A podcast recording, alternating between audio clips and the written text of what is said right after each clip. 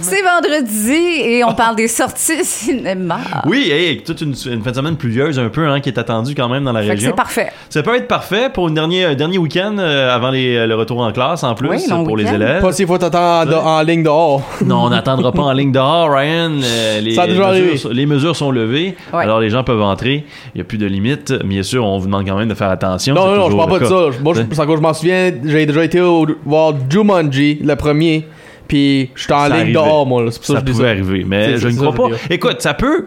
Peut-être que cette fin de semaine-ci, ça sera le gros week-end tant attendu des studios euh, de Pour Marvel. reprendre un peu là, du, tough, là, sais, un petit peu. Là. Il y a eu des, quand même des succès relatifs là, durant le début de l'été. On parle de Quiet Place 2 qui a bien fonctionné. On parle de Conjuring qui a bien fait. On peut parler de Black Widow qui a quand même bien fait aussi. Fast and Furious 9.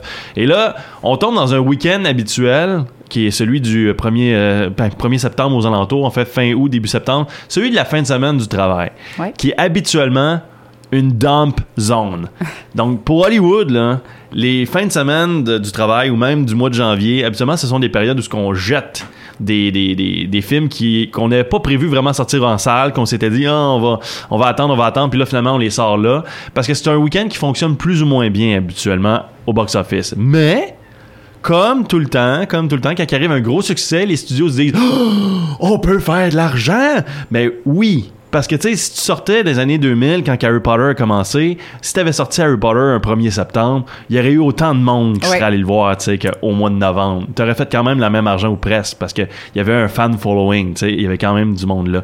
Et là, c'est un peu ça qu'on va peut-être retrouver cette fin de semaine-là, avec le début de la phase 4. Alors là, quand je dis que le box-office fonctionne le mois de septembre, c'est que depuis Hit, chapitre 1 et chapitre 2 qui sont sortis en septembre, début septembre, ben les studios se disent on peut jeter ça un film n'importe quand ou presque, ça dépend du produit que tu vends. Et là, le produit qui est vendu cette fin de semaine peut être un produit très très intéressant pour les cinéphiles ou pour les amateurs de super-héros, puisqu'on commence la phase 4 de l'univers Marvel au cinéma. Déjà la phase 4, cette, euh, ces phases-là qui ont commencé en 2010 avec les Iron Man, même 2008, excuse, avec les Iron Man, Incredible Hulk et par la suite qui a suivi une vingtaine de films déjà de sortie.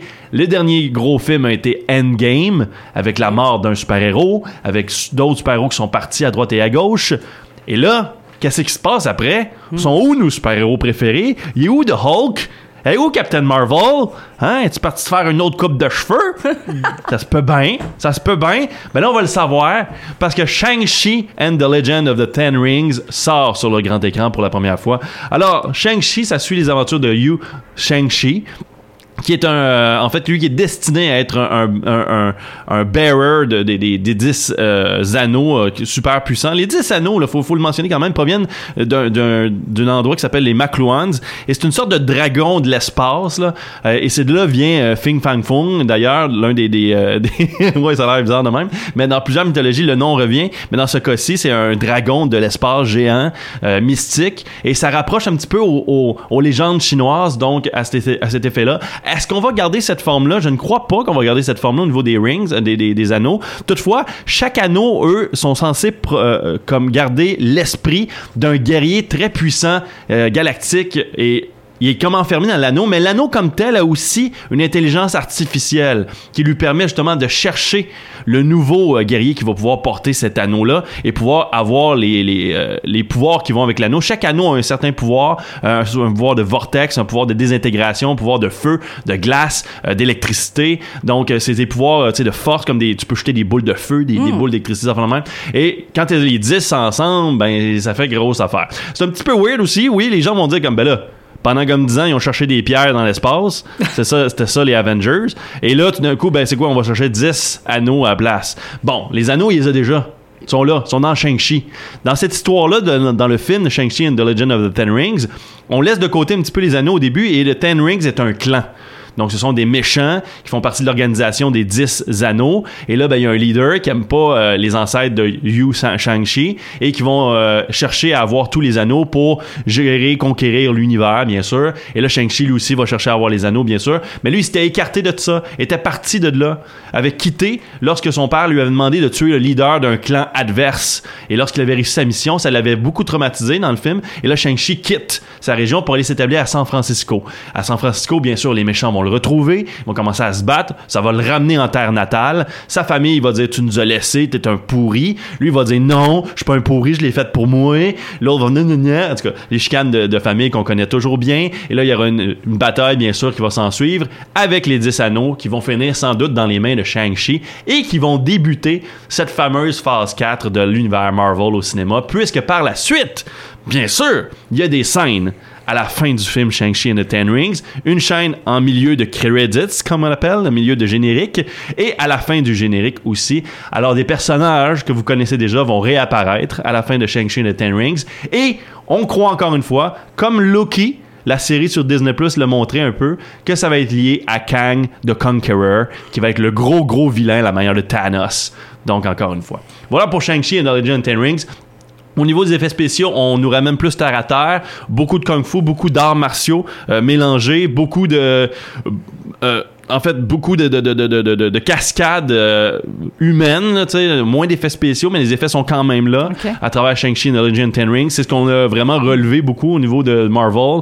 Euh, le réalisateur euh, Destin, euh, Destin Daniel Creighton, qu'on connaît surtout pour Short Time 12 puis Just Mercy, a jamais fait de gros films à grosse ampleur comme ça. Alors ça, ça va être le, le fun de voir. Fait que le côté humain est très présent. On va bien sûr chercher les nationalités asiatiques à travers Hmm. Oui. ce film-là pour pouvoir amener une nouvelle... Rejoindre tout le monde. Ben oui, un nouveau. Ouais, fanbase, bien. bien. sûr. C'est bien au niveau de la représentation, je suis d'accord, effectivement. Marvel travaille fort, fort, fort pour en faire le plus possible. Euh, par contre, est-ce que ça va permettre au territoire chinois de sortir le film sur grand écran et à, à plein, à plein de couture? Là? Ça, ça va dépendre de ce que le film comporte comme élément, parce que la Chine est très, très, très prisée sur ces éléments-là. Et dès que ça, ça peut avoir une, une cotation, une connotation américaine de dire c'est meilleur que la Chine, non, ça passe On pas. n'embarquera pas. Non, parce qu'on veut, euh, on veut priser quand même notre régime communiste en Chine, même s'il est moins pire qu'il était auparavant, là, si on peut dire. Alors voilà. Euh, J'ai bien hâte de voir donc Shang-Chi and the Legend of the Ten Rings. C'est disponible au cinéma de North Shore. On aura des billets à faire tirer. Euh, D'ailleurs, le défi cinéma cet après-midi, midi 10. Donc à l'opposé Oh, euh, midi 10 de, maintenant. de 13h30, ça va être à midi 10 le défi cinéma cet après-midi. On tente une nouvelle facette. Et il y aura aussi là une paire de billets à faire tirer pour Shang-Chi and the Legend of Ten Rings à travers les repas aussi McDonald's. Donc ça, c'est le défi cinéma à midi 10. Et là, pour maintenant, on va faire tirer deux paires de billets pour Shang-Chi and the Legend of Ten Rings. Pas tout de suite, parce qu'on continue un petit peu avec ce qui se passe dans l'univers Parce qu'il cinématographique y a d'autres choses qui sortent. Que, Ben oui. si je peux ajouter, là, le, le premier Marvel, je pense, c'était en 2002 avec Spider-Man. Oui, mais ça, c'est pas de l'univers Marvel au cinéma. C'est pas le même univers. Donc, les films Marvel, oui, il y en a eu des centaines presque. Mais euh, l'univers Marvel au cinéma, c'est celle qui a été créée par Disney et Marvel.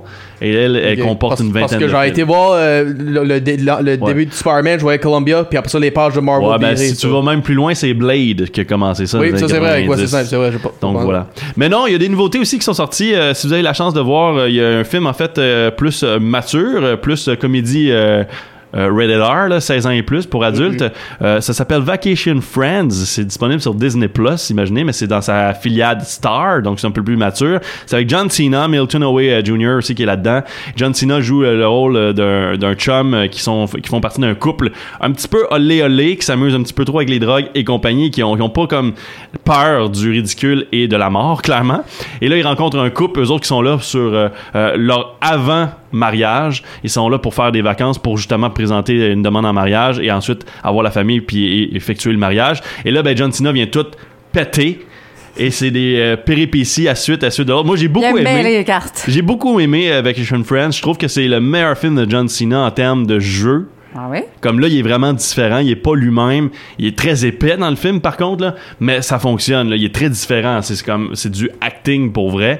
Euh, j'ai beaucoup aimé Vacation Friends à cet effet-là. Et on a annoncé cette semaine qu'il y aurait une suite. Donc, Honeymoon Friends. Parce que là, bien sûr, dans ce film-là, ils se marient à un moment donné, eux autres. Fait qu'il y aura Honeymoon Friends qui va venir euh, sur Star, sans doute, l'année prochaine. Ça se produit vite, ces films-là. Très très vite.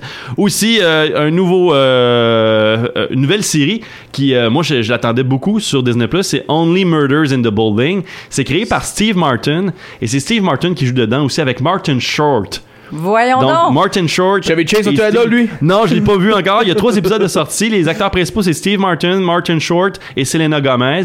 Ils sont trois occupants d'un building de New York qui aiment beaucoup les, les, les crimes, les mystères, les meurtres et mystères. Et là, ils vont se retrouver eux-mêmes dans un meurtre et mystère alors que Oh. quelqu'un dans le building va être décédé de manière suspicieuse. Steve Martin, je Ah, ouais. l'adore. Ah. Ouais, ben, c'est un rôle Si- facile pour ça, là, tu sais. Si je peux demander, qu'est-ce que, qu'est-ce que le film t'a vraiment plus aimé Ah, je lui? suis pas bonne avec les titres, là. M'essaye pas, là. Non, mais J'ai pas sais, ta mémoire, moi, là. là. Non, non, non. Mais Steve Martin, euh, tu sais, euh, Father of the Bride euh, à l'époque, c'est sais. Et après ça, il y a eu, ben oui, La Panthère Rose euh, Oui. et Extu et Inclusio. Donc, euh, Only Murders in the Building, je pense que les, les- ça va être un petit peu nostalgique à cet effet-là. Et sur Prime, Amazon Prime, une euh, reprise de l'univers de Cendrillon, donc avec Camila Cabello qui sort dès aujourd'hui sur euh, Amazon Prime. Amazon Prime vise, mise beaucoup sur ce Oui. film-là d'ailleurs pour Ouais. ajouter beaucoup d'inscriptions à sa plateforme de films. C'est une exclusivité, c'est une production d'Amazon Studio. Alors là, on retrouve Edina Menzel là-dedans, James Corden, Pierce Brosnan qui joue le rôle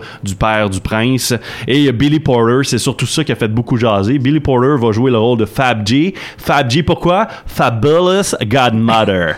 Donc Billy Porter qui joue le rôle de la euh, la Godmother à, à travers Cendrillon. Donc j'ai hâte de voir que ça ça va donner de ce côté-là, mais on a prisé beaucoup son rôle, on a prisé beaucoup l'acceptation, l'intégration aussi, euh, de ouvrir un petit peu l'horizon et de donner un rôle qui a été joué par maintes et maintes femmes, là, à un garçon euh, gay. Donc, il va pouvoir jouer le rôle de Fairy Godmother. Tu l'as peut-être dit, là, ben, qu'est-ce qu'est le, le Wicked Stepmother, là? Ça serait Indina. Menzel, je crois, qui joue la, la méchante Oh. belle-mère dans ce film-là. Alors, c'est une musical, par contre. Vous allez entendre chanter là-dedans. Bien sûr, quand tu engages Camila Cabello pour jouer Cendrillon, tu veux utiliser sa voix et tu veux utiliser son fan base pour pouvoir l'écouter le plus possible. Il y a, il y aura des chansons. Edina Menzel chante dans Frozen aussi, chante sur Broadway amplement, chanté dans Glee aussi, dans la série Glee. Je suis pas une fan, moi, des. Mais, des, Des euh, musicals. Oh, Alors, ben, c'est ce qu'on retrouve sur Amazon Prime. Est-ce que tu vas l'écouter pareil parce que c'est Cendrillon? Peut-être. On verra. Alors voilà, et maintenant, on a des billets à faire tirer. Deux paires de billets. On va prendre vos informations. On a besoin à ce moment-là du euh, courriel. On a besoin du nom, numéro de téléphone aussi de la personne. Et vous recevrez les billets par euh, courriel euh, pour cette fin de semaine ou cette semaine, dépendamment de la date que vous choisissez. On vous laisse quand même une largitude, une largesse là-dessus. Mais c'est pour Shang-Chi and the Legend of the Ten Rings. 826 150 789 77 40. On a deux paires donc à vous offrir à partir du deuxième appel. On vous souhaite bonne chance. On va vous souhaiter un bon cinéma également. cinéma. Bon week-end.